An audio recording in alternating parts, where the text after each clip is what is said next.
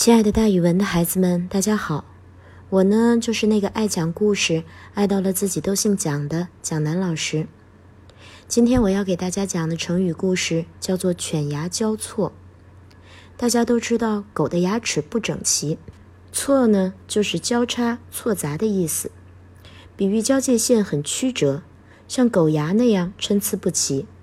也比喻情况很复杂。汉高祖刘邦开国之后。分别封功臣到各地为王，但是因为这些王侯在地方上拥有强权，甚至有叛变谋反的意思，于是汉高祖就一一把他们都消灭了。为了巩固汉室，汉高祖又大力赐封同族的人，因为同姓诸侯国数量增加，在汉景帝的时候爆发了以吴王为首的七国之乱，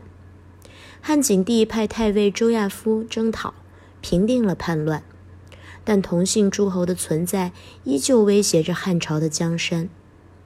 到了汉武帝时，为了巩固中央集权，实行了领地削减的措施，也就是削弱王侯们的势力，并且想进一步采取行动。这个举动引起了诸侯们的恐慌，他们对汉武帝说：“我们与王室血脉相连。”先帝将封地如犬牙般的交错安排，就是为了让我们能共同保护汉室，希望汉武帝能手下留情呀。于是汉武帝后来颁布推恩令，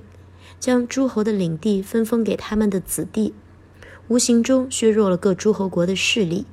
也巩固了中央集权。那诸侯们在求汉武帝开恩的时候说的：“我们与王室血脉相连。”